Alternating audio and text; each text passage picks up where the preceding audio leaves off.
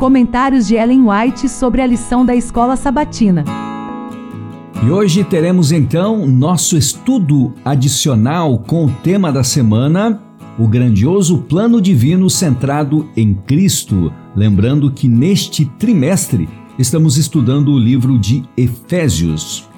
E as citações para o nosso estudo de hoje começa com a meditação Nossa Alta Vocação de 1962, do dia 7 de fevereiro. Tema: Aconselhai-vos com Deus, ou ainda você pode encontrar como tema Tomar conselho com Deus. O texto diz assim: levando ele mesmo em seu corpo os nossos pecados sobre o madeiro, para que, mortos para os pecados, pudéssemos viver para a justiça, e pelas suas feridas fostes sarados. 1 Pedro 2, verso 24. Cristo levou nossos pecados em seu corpo sobre o madeiro. Que seria do pecado, uma vez que nenhum ser finito podia fazer expiação? Qual seria sua maldição se só a divindade o pudesse acabar? A cruz de Cristo testifica a todo homem de que a pena do pecado é a morte. Oh, tende a haver algum fascinante poder que prende as sensibilidades morais, adormecendo-as quanto às impressões do Espírito de Deus? Rogo-vos, como embaixadores de Cristo, a ser diligentes em vos apoderardes da graça de Deus, dela necessita todo dia, para que não cometais nenhum erro em vossa vida. Talvez sintais que sois competentes em vos dirigirdes a vós mesmos, fazer planos e executá-los em vosso próprio juízo. Isso não é seguro quanto a vós, nem quanto quem quer que seja. Falo daquilo que sei. Introduzi Deus em vosso conselho, buscai a sua orientação. Ele não será buscado em vão. Rogo-vos que não deixeis passar sem aproveitamento espiritual estas preciosas horas do tempo de graça. Não permitais de modo algum que vossas faculdades morais sejam atrofiadas. Acha-se diante de vós o céu, com suas atrações, um eterno peso de glória que podereis ganhar ou perder. Que virá a ser? Vossa vida e caráter testificarão da escolha que houverdes feito Sinto-me tanto mais ansiosa porque vejo tantos indiferentes quanto aos assuntos de infinita importância. Acham-se sempre ocupados aqui e ali acerca de coisas de pouca importância e o grande tema é deixado fora de seus pensamentos. Não tem tempo de orar, não tem tempo de vigiar, nem tempo de buscar as Escrituras achando-se de todo demasiado ocupados para fazer o necessário preparo para a vida futura, não podem dedicar tempo a aperfeiçoarem caracteres cristãos e, com diligência, assegurar o título do céu. Se quereis alcançar a vida eterna, precisais ser sinceros e trabalhar com esse objetivo. Glorificai a Deus escolhendo o seu caminho, o fazer sua vontade ele será vosso sábio conselheiro e vosso amigo fiel, imutável.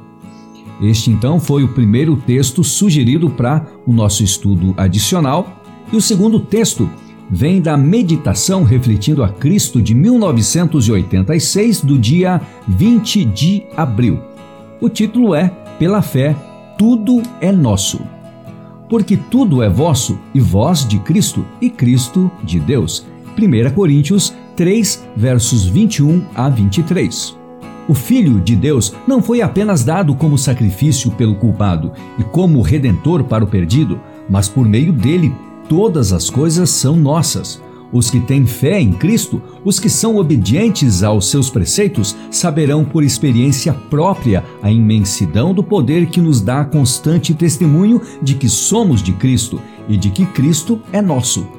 O Salvador nos deu o título de nossa herança e estamos em posição de vantagem, pois escolhemos a Cristo como nosso quinhão.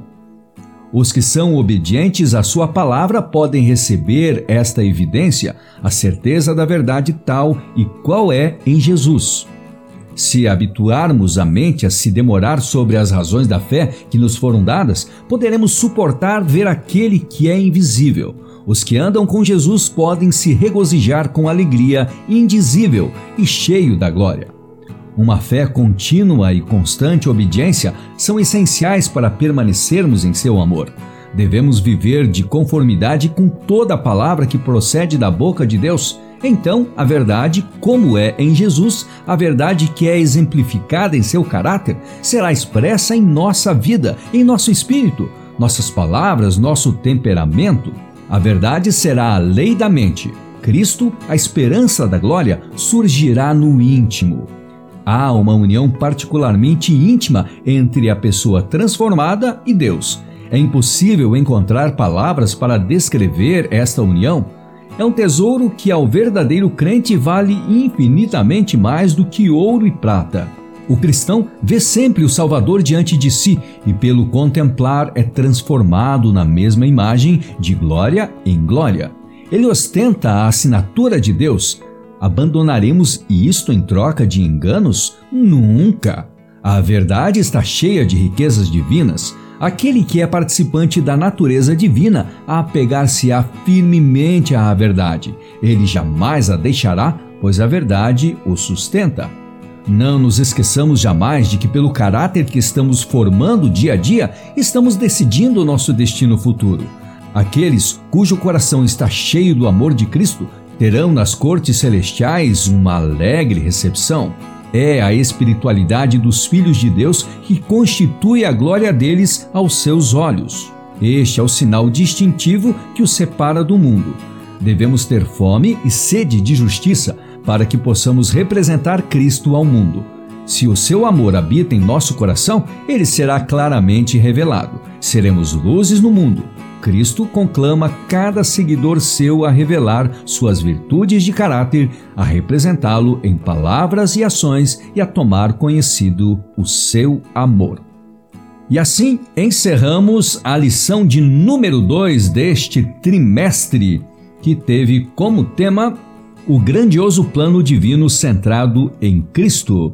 E vamos iniciar amanhã a lição de número 3 com o tema O Poder do Jesus Exaltado. Desejo a você um bom restante de sexta-feira, um bom dia de preparação e, desde já, desejar um feliz sábado.